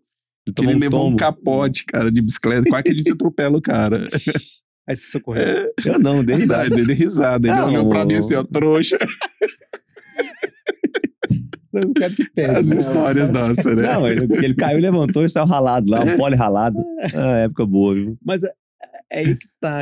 quando, quando você começa a ter essa convicção do ser, a gente começa a ter momentos assim mesmo. É né? isso aí. Que, é não, que não é, sabe, não é aquela Uhum. coisa planejada que tem que render alguma coisa. É, Que é uma das coisas, pra mim, uma das coisas que, que eu acho ruim é quando você tem que fazer uma visita pra render alguma coisa. Cumprir É, um- ou receber alguém pra render cumprir uma Cara, tarefa. É, Tem uma frase que eu ouvi recente, muito boa, nesses cortes que fica passando no Reels aí e tal. Mas eu não lembro o nome desse cara. Se eu soubesse, eu ia citar o nome dele aqui agora. Mas é um cara que tá saindo em vários podcasts aí, ele bem expressivo assim. E ele falou: Mano, o negócio é o seguinte: nada vai acontecer. Sua vida já tá acontecendo. Eu já tô vivendo. é, é. Nada vai acontecer, já tá acontecendo. Então, se você tá indo pro cinema, não, já tô vivendo. Eu vou Sim. chegar no cinema e vou curtir. é, Na viagem, eu já tô viajando. Quando eu chegar lá, não, é- não vai acontecer nada, já tá acontecendo. Eu fiquei pensando nisso, tipo, pô, a gente vive muitas vezes esperando algo que vai acontecer, um É. momento que vai chegar, uma conquista que eu vou atingir. Mas o real é o que já tá acontecendo, né? Sem Por exemplo, esse fato aí do, do, do Fit Uno gerou duas boas histórias enquanto eu tava me formando na residência, por exemplo. Se a minha glória fosse só me formar na residência, quantas histórias boas igual essa eu ia ter perdido, É, claro. entendeu? E quantas eu não perdi na, na, na fissura de só fazer residência ali e tudo mais. Então, enfim. Essa frase que você está dizendo tem a ver com essa ideia do contentamento, porque veja, depois que você adquire um bem melhor, pô, a celebração é muito maior. Eu lembro da- dos perrengues Nossa. do Fitinho, e eu falo, pô, hoje eu tô andando no carro que tem ar-condicionado, sabe quando tem carro até direção hoje? né? hidráulica, ah, que sei, delícia, eu cara, bom demais. Demais. Ele. É, eu tô de. Tô, tô- o carro da patroa. Até hoje eu não comprei o meu. Será que até que idade eu vou comprar um carro? Acho que a gente precisa aprender mesmo a ter Curtir, né? contentamento, É. curtir, É. curtir a jornada, Exatamente. né? eu tô aprendendo se recente conectar com a é gente engraçado, mais. né? Eu fico olhando assim e falo, cara, por que, que eu não curti tanto? Eu, eu acho que eu tenho. Não vou falar, isso é, enfim, é até ruim falar isso, mas eu acho que eu tenho um apagão dos meus 25 aos 30. De, de, Uhum. de curtir, de viver, assim. Não que eu não tenha vivido, tem momentos muito bons, assim. Mas ali foi 90% entrega e suspensão Sim. do Sim. que eu queria fazer em troca de algo que tá valendo É. muito a pena. Hum. Suspendeu a vida. né, É, em a vida mesmo, assim. coisas. Mas aí eu, eu tinha meus combinados com a Mariana, e tem até hoje, né? Que isso que é o legal da autorresponsabilidade. Fechei com a Mari ali e falei, amor, até os 35 eu vou puxar forte. Porque 35 vai coincidir com os 32 ali, 33 dela. Uhum, E aí é a fase de ter filho e tudo mais, e eu vou dar uma, uma, uma desacelerada. É um combinado nosso. E que tá valendo a pena, Acordo, é isso porque mesmo, tem né? vários momentos. Ela tá na residência ainda, então Uhum. não dá pra você é, fazer o que a gente tem de plano enquanto ela tá na residência, né? Mas eu não sei se precisava ser tão assim, sabe? Porque, sei lá, tá dando tudo certo. Mas se não tivesse dado errado? Se tivesse tido uma interrupção no meio do caminho ali? Ou se eu tivesse perdido alguma coisa muito grande ali no, no Uhum. meio do caminho que eu não pudesse desfrutar mais? Sim. É, enfim. É, mas, essas elaborações a gente faz assim, posterior. Né? É, então. Acho que a gente não pode levar as coisas tudo a ferro É. e fogo, né? 880. Uhum. Porque tem momentos da nossa vida que eu tenho que entregar mais mesmo. tem que pagar sim. um preço um pouco maior. Claro. porque senão eu claro. também não cresço. Pô, eu tive que ficar longe da minha família. Mas eu tenho que estar aberto e ser flexível. Pô, se eles precisarem, eu tenho que ajustar para estar lá presente, para dar o apoio. pra Tem que ser justo, né? Entender os meus limites também. Pô, eu tô cansado, descansa. A gente vê isso muito, né? o Muito aluno fala, ah, eu tô demais, chegando muito cansado. Eu falei, tá, mas você tá programando para descansar? Não, foi então programa. É. É.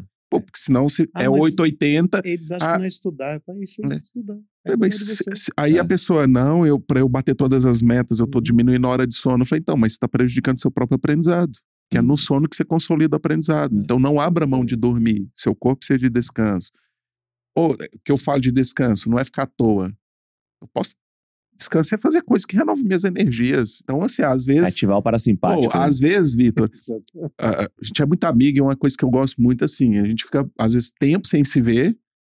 Mas, cara, às vezes você manda lá um, um videozinho Não, que velho, renova as Eu mando energias, os cara. memes bons pro Luizão demais.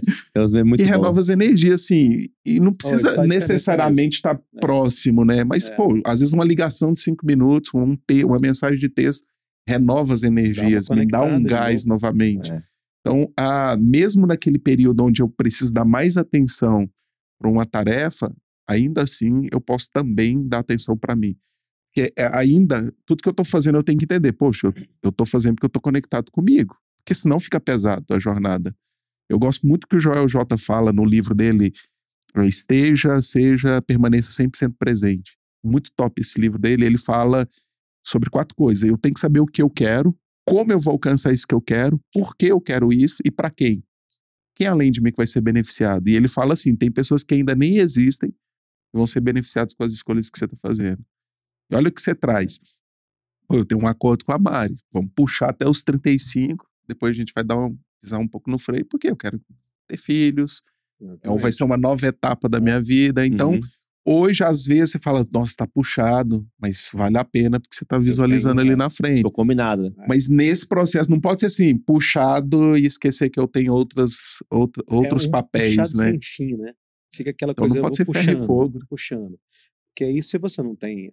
E os acordos são muito interessantes primeiro com a gente. Lembra que a gente fez aquele exercício? lá? Sim, sim. Primeiro eu tenho que acordar comigo. Tem coisa que só Uhum. eu tenho que dar conta, Sim. Luiz?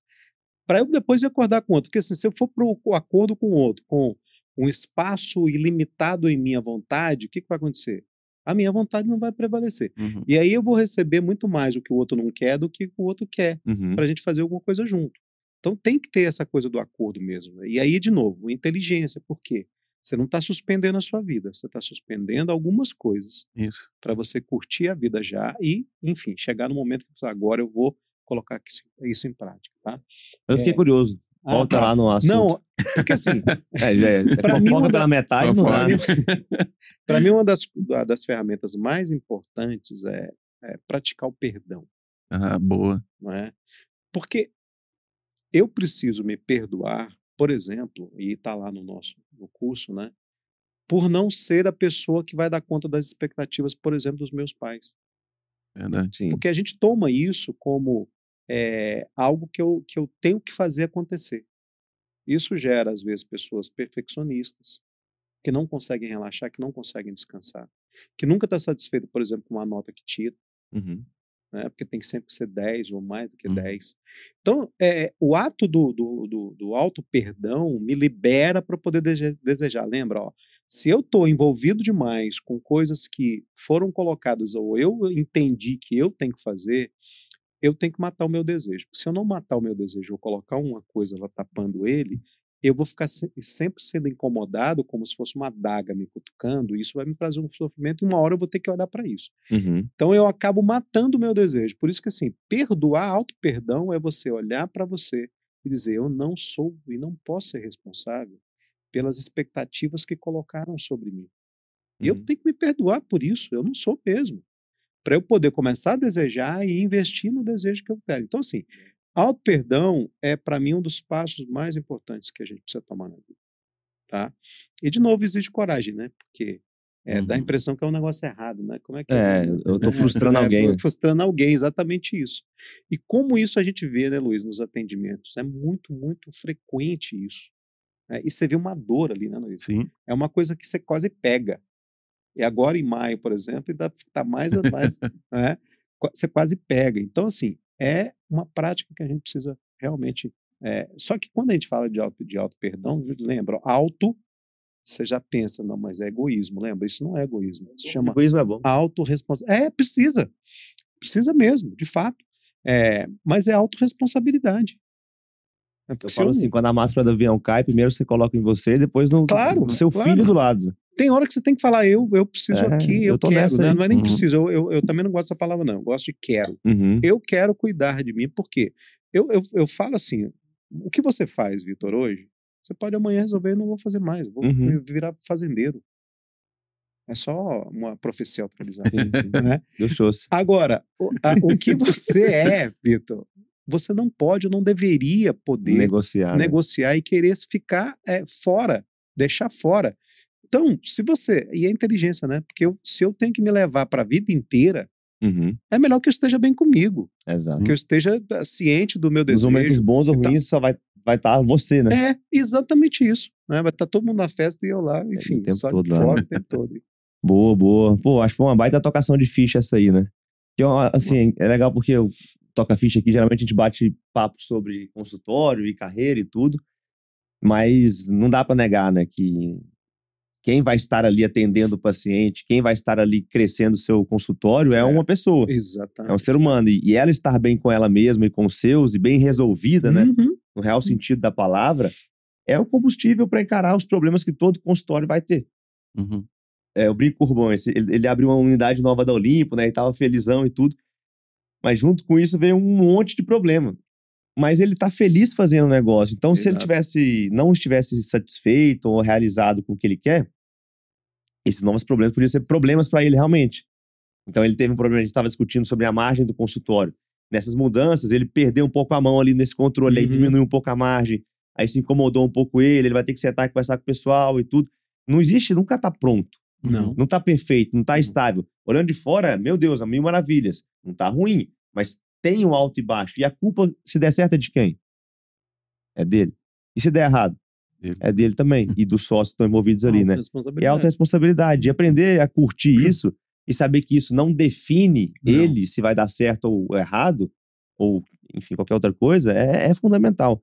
Foi por isso que eu quis trazer esse assunto aqui de, de consultório. Aproveitando o pessoal que está ouvindo a gente aí, quem tem interesse em saber mais sobre o meu consultório particular, né? Sempre tem o link aqui embaixo. Podem clicar e se inscrever no nosso programa de acompanhamento de, de médicos especialistas no consultório. Não só focado ali é, no consultório em si, mas nessa fase nova né, de, de carreira e desafios que envolvem o empreender e tantas outras questões relacionadas à, à profissão, né? O link está aqui embaixo da, desse vídeo na descrição. E agradecer vocês pela. Não só pelo, pelo programa hoje, que eu acho que foi bem legal, foi bem diferente a vibe do Toca Ficha hoje. Foi uma Toca Ficha mais psicológica, né? Quase psiquiátrica aqui da coisa. É, mas também agradecer pô, pela parceria de tantos anos aí que a gente tem, né? Eu, falo que assim, se, se, pô, se eu tivesse mais amigos e, e parceiros de vida aí como vocês dois, eu tava muito bem, muito bem acompanhado. E agradecer também pelo tempo que vocês têm dedicado a, a me ajudar a me construir como profissional, como pessoa, como amigo, ao, ao longo do tempo. Hoje eu, eu reconheço assim que para a gente crescer e atingir grandes conquistas e, e, e grandes conquistas, não digo conquistas é, que todos vão ver, mas as grandes para a gente mesmo, Uhum, né? uhum. É, estar acompanhado, estar bem acompanhado é, é fundamental. E poder, enfim, contar com vocês dois aí tem sido um grande diferencial para mim. Então, brigadão por, por tudo aí nesses últimos anos, viu? É, que isso, então, gratidão. É sempre bom caminhar contigo. Eu sempre falo para você, né? Pô, eu me inspiro muito em você, tudo que você está construindo, um líder que você tem se tornado, um grande ser humano que você é. E obrigado pela oportunidade. Tamo Tava junto. doido para vir cá Tamo ganhar a caneca. Claro. É, sonho, sonho Ó, os caras tá doido da né? caneca hoje, hein, Fernando? Todo mundo, já foi umas 10 canecas aqui hoje. Ah, muito Eu bom, acho viu? assim, Vitor, se a gente tiver, pudesse é, pensar na história, né, dificilmente a gente imaginaria que a gente estaria aqui hoje. né? Dificilmente não, É. eu nunca Aliás, imaginaria. Eu, eu, eu estava imaginando que eu não estaria aqui hoje, porque uma viagem de uma hora e quinze durou quase, Quase 12 do- horas. 12 horas. Mas também, né, pô, não faz É. check-in. O tal Mas do, assim, o tal do, ca- do, tal do Carmense, quando vai pegar avião, né? O tal do mineiro. Mas Nossa. a gana de estar aqui, a vontade de estar aqui com você, com o Luiz, né, que é parte da minha história, enfim, era maior do que essas coisas todas. Eu orei lá no, no- na hora que eu recebi a notícia e até mandei uma mensagem para minha esposa dizendo o seguinte: eu não cheguei até aqui para desistir agora. E eu Uhum. vou, eu tenho eh, fé e esperança até o final. E eu vou ficar aqui sentado esperando até o final. E deu certo. Porque eu não admito, não admitia mesmo na- na- no meu coração e com fé também de não estar aqui. Né? Porque é, é- estar aqui não é uma coisa só de uma presença. Não é só mas sobre o um- podcast, é, né? é uma conexão né, Uhum. de alma, de coração que a gente tem a vida inteira. Né? E isso extrapola qualquer. É, eu fico, eu fico pensando assim, do, do- quando a gente se conheceu e o contexto que era e quantas voltas a vida deu pra, sei lá, Exatamente. 10 anos, 10 não, né? Ah, quantos mais, anos? né? mais, Mais. mais 15 anos, talvez depois, a gente tá aqui os três muito bem. Graças a Deus. Acho que assim, o último momento que a gente se conectou mesmo, assim, né? Foi na combosa lá no acampamento, lembra? Nossa, eu quase morri com. com- Nossa, quase matou a gente. merece um outro podcast. Aí depois lá cada um foi pro seu a, caminho, a né? Kombi da igreja de adolescente e foi pra estrada. E na hora de entrar numa, numa rotatória, dia, tinha cara. tava vindo um caminhão. Aí ele falou, confiou na Kombi. Entrou na rodovia com a Kombi. Na hora que pisou, cadê motor? A Kombi pesada, cheia de. Mas não vinha, e o caminhão vindo. Eu olhava pra, pro Baltazar, o negócio mais branco do que tá aqui, ó. Eu falei, pronto, já era. Vai morrer todo mundo esmagado no caminhão aqui. Aquele dia. Mas, rapaz, aí, depois aquilo ali ficou, né? Cara, foi a mão de É, depois daquilo, cada um Pô. foi pro seu caminho, né? Você foi fazer É. faculdade, eu fui pro Instituto Bíblico, cada um pra um canto. Aí, 15 anos Mas- depois ou mais aí. O bom é que nesse tempo todo, assim, às vezes a gente fica muito tempo sem se ver, mas quando a gente se vê, parece que o último É. dia foi ontem, né? Quinta série não acaba, né? Impressionante. E essas Não. conexões é que nos ajudam. Então, assim, até pra, pra galera do, do, do MCP, acho que algo muito poderoso pra eles é o network. Mas não um Ah. network simplesmente assim, ah, o que o cara tem pra me oferecer, mas aquela ideia de network de conexão, cara. Com É, quem que você pode se é. conectar? Não, e eu já te salvei, isso você já me salvou ajudar. várias vezes, e vice-versa. né? é. É. Isso, é- isso é muito fera, né? Essas amizades, assim, onde você, cara, na hora que der merda, você conta, você vai pra onde? Você conta com quem? Aham. É isso que, que faz diferença. É, aí, hoje-. Maravilha, gratidão, Vitor. Deixa É. o contato de vocês aí pro pessoal, pra eles conhecerem e seguirem vocês. Acho que vai ser uma boa, viu? Boa. Recomendo de, de olhos fechados aqui os dois, viu, gente? Sério mesmo, é. Enfim. Meu tem que- Insta, meu Insta é Luiz, Luiz conhece, Luiz C. Moreno, oficial. Oficial. porque Tem as cópias. né? Hackearam um monte dos meus aí, então eu tinha que criar esse. Então segue lá, se a gente puder Maravilha. contribuir, estamos à disposição. Bacana. Meu Insta é Baltazar Underline Faria. Né? Segue lá também. Eu sempre coloco lá uma reflexão. Tô dando uma, uma incrementada também lá Boa, tem que, tem que fazer uns reels, umas Claro, dancinhas eu também. Não, tá vendo? Uma dancinha, pô. Ia ficar legal. Madeirinha, essa camisa aí, viraliza, viu? É, Essa camisa vai longe. essa foi, foi de propósito. É? Pra Pra marcar, né? aqui, marcar. Boa. Não, gente, vamos tomar uma aí também depois. Maravilha, gente. Boa, gente, valeu, obrigadão por mais um obrigado. Ficha e até o próximo. Valeu.